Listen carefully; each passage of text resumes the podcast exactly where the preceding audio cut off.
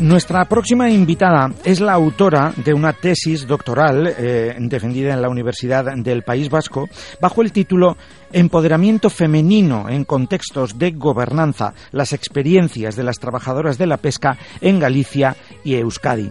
Y parte de las conclusiones de este estudio son, por ejemplo, que el empoderamiento de las mujeres del sector pesquero ha acabado con su invisibilidad, aunque mm, pues también y por eh, otra parte nos encontramos con que muchos de los puestos que ocupan, de los trabajos que ejercen, pues son considerablemente precarios. Vamos a saludar a Patricia Martínez, como decimos, autora de este estudio. Hola Patricia, ¿qué tal? Muy buenos días. Hola, buenos días. Bueno, em, la cara y la cruz, ¿no? Es decir, por una parte se ha avanzado, pero por otra, pues em, siguen estando las mujeres, no sé si podríamos decir, confinadas, eh, o, por lo menos entre comillas, utilizando el término, a esas tareas, pues que, em, bueno, todavía tampoco destacan o no les permiten destacar de verdad. Eh, sí, ¿no? Es, al final siguen siendo consideradas tareas complementarias, no centrales en, en la pesca, aunque son fundamentales para poder, para poder ejercer el, trabajo el trabajo en el mar, pero digamos que esa condición de complemento pues todavía les, digamos que las encierra en esa, en esa precariedad, ¿no? Aunque ha habido una apuesta de las administraciones por, y de ellas mismas, ¿no? En el esfuerzo de mejorar sus oficios, lo cierto es que, es que las condiciones, aunque sí mejoraron, todavía no son, no son lo suficientemente buenas para eh, garantizar el relevo generacional, eh, y bueno y para digamos eh, garantizar una, eh, un ejercicio del trabajo en condiciones dignas como cualquier otro, ¿no? Porque, bueno, pues ejercen trabajos y además mm, decíamos en el estudio que has mm, realizado toda la investigación tanto en Galicia como en Euskadi, en Euskadi y en Galicia, realizan trabajos las mujeres como rederas o mariscadoras y... Mm, sí les ha permitido todo esto, bueno, pues que sus oficios también tengan o por lo menos no sé si decir si han valorados un poco más. Eh, sí, en el caso de las mariscadoras es un poco más eh, más claro, ¿no? Porque son se trata de un de un sector productivo y así que eh, bueno ahí cogen almejas y bueno y otros otros bivalvos y se venden, es decir, con lo cual es como como el trabajo que se hace que se hace en mar. Eh, lo que les da también, también al tener más, digamos, más poder económico en las propias cofradías, al poder pertenecer a las cofradías, pues digamos que también tiene más relevancia, ¿no? En esta, esa toma de decisiones. En el caso de las rederas o en el caso de las empacadoras o en las catilas, pues eh, al no poder pertenecer a las cofradías, digamos que no no están en la toma de decisiones de que afectan en las organizaciones que afectan al sector, ¿no? Con lo cual están un poco más eh, más relegadas. Las, más, las mariscadoras sí que es verdad que es más es más es más claro, ¿no? Son es un sector que sí que ha que ha mejorado mucho, que el hecho de eh, cambiar las formas de, de, de recoger, es decir, pasaron de ser simplemente recolectoras a también cultivar las playas, pues hace que, digamos, eh, al, al eh, aumentar su poder su poder económico también haya aumentado su poder eh, político o social no sí en estoy pensando en el caso de las rederas mm, sí ha habido pues muchos intentos, sin duda, eh, y bueno, pues por ejemplo estoy pensando en reportajes en medios de comunicación, etcétera, que sí han dado o han puesto eh, otra cara eh, visible de ese trabajo, pero mm, fíjate Patricia que diría que hasta um, no es que lo presenten así, pero que sí se sigue teniendo una, una imagen como un poco más, mm, no sé, como, como idílica o de postal de, de, ese trabajo y no se le da la dimensión que verdaderamente tiene.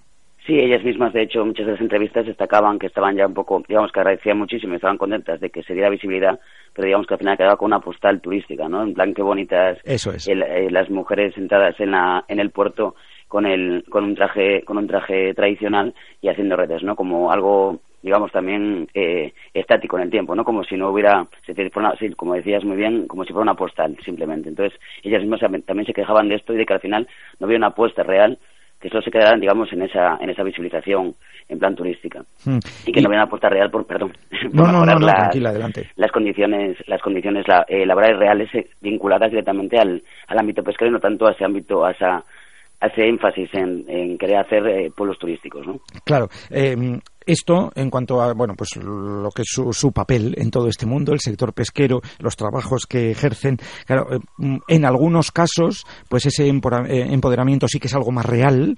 Em, claro, como en todo, el problema o la cuestión eh, está en cuánto puede trascender también todo eso y qué influencia puede llegar a tener, qué peso puede llegar a tener dentro del sector pesquero en cuestión. Eh, es decir, que le sitúe en un punto hasta de, bueno, pues con, con hasta garantías de cierta reivindicación. yo soy, soy optimista y creo que los pequeños cambios al final son importantes porque acaban, acaban teniendo un impacto ¿no? en, en, en, un, en un ámbito más, más elevado, ¿no? más, más, más grande. Con lo cual, creo que estos pequeños cambios, aunque sean pequeños y muy, muy anclados en lo, en la local al final tienen trascendencia, tienen trascendencia social y política y también puede servir de referencia a otros sectores como el, como el, como el agrario, por ejemplo, que también está en condiciones de invisibilidad a las mujeres y que, digamos que haciendo pequeñas redes, al final pueden, eh, digamos, constituirse en, en movimientos eh, reivindicativos. ¿no? sería mucho hablar de movimiento social, pero sí hablamos de, pues, sí, de grupos sociales que están luchando y, no, y aparte no solo las como mujeres, en el sentido de cómo reivindicarse a sí mismas su reconocimiento social, sino también dentro del propio ámbito, eh, del, propio ámbito pesquero, ¿no? Al final, eh, crear eh, colectivos fuertes permite también constituir organizaciones que puedan enfrentarse, digamos, a, la administración, también viendo hacia Europa y decir, bueno, pues somos, somos colectivos, somos fuertes y queremos reivindicar nuestro derecho a trabajar en el, en el mar y nuestro derecho a tener, eh, digamos, condiciones de vida dignas en, nuestros en nuestras propias comunidades. ¿no? Hmm. Em, ¿Cómo ha sido el trabajo de campo? Patricia, porque bueno, ya decíamos que has trabajado en, Euskadi y en Galicia. ¿En cuántos lugares has estado? ¿Has visitado puerto a puerto? ¿Cómo ha sido? En Euskadi, que está más, eh, que está, que está más concentrado y, eh, y las rederas están en seis puertos, y que fui a los seis, que son eh, Ondarribia, eh, por perdón, son Ondarroa, Alekeitio y Bermeo, y en Guipúzcoa, eh, Ondarribia, eh, Guetaria y, y Orio. Entonces sí que son seis. En Galicia ya no fue, no, no pude ir a todos porque, por ejemplo, la costa lucense, la costa de Lugo se me quedó se me quedó muy lejana también por cuestiones de tiempo, también cuestiones económicas, pues no puedes hacer a todo, ¿no? Entonces, pues digamos que, que dice eh, eh, pueblos de, de Pontevedra y, y a Coruña. Eh, lo que sí, claro, luego eh, hablas con unas, no empiezas a contactar con las primeras, digamos, que son las que son más, las de la federación, las, las, las mujeres, digamos, más pioneras, ¿no? Las que llevaron el, el proceso adelante y luego a partir de ahí una bola de nieve, pues que pasen contactos de, de otras de otras mujeres, pues eh, tanto eh, sobre todo implicadas en estos procesos de cambio. En muchas de las entrevistas se hicieron de forma grupal, pues están trabajando, son, a ver, son mujeres con muy pocos tiempos. Sí es, aparte del trabajo, tiene muchas otras cargas, entonces muchas de, ellas, de las entrevistas se hicieron de manera grupal, ¿no? Pues aprovechando que están trabajando en la red, pues eh, hacías la entrevista con una, pero al final siempre había aportaciones colectivas que yo creo que enriquecían bastante la, lo que es la entrevista, ¿no? Porque al final, digamos que era más, eh, más dinámica, más, eh, sí, más abierta, ¿no?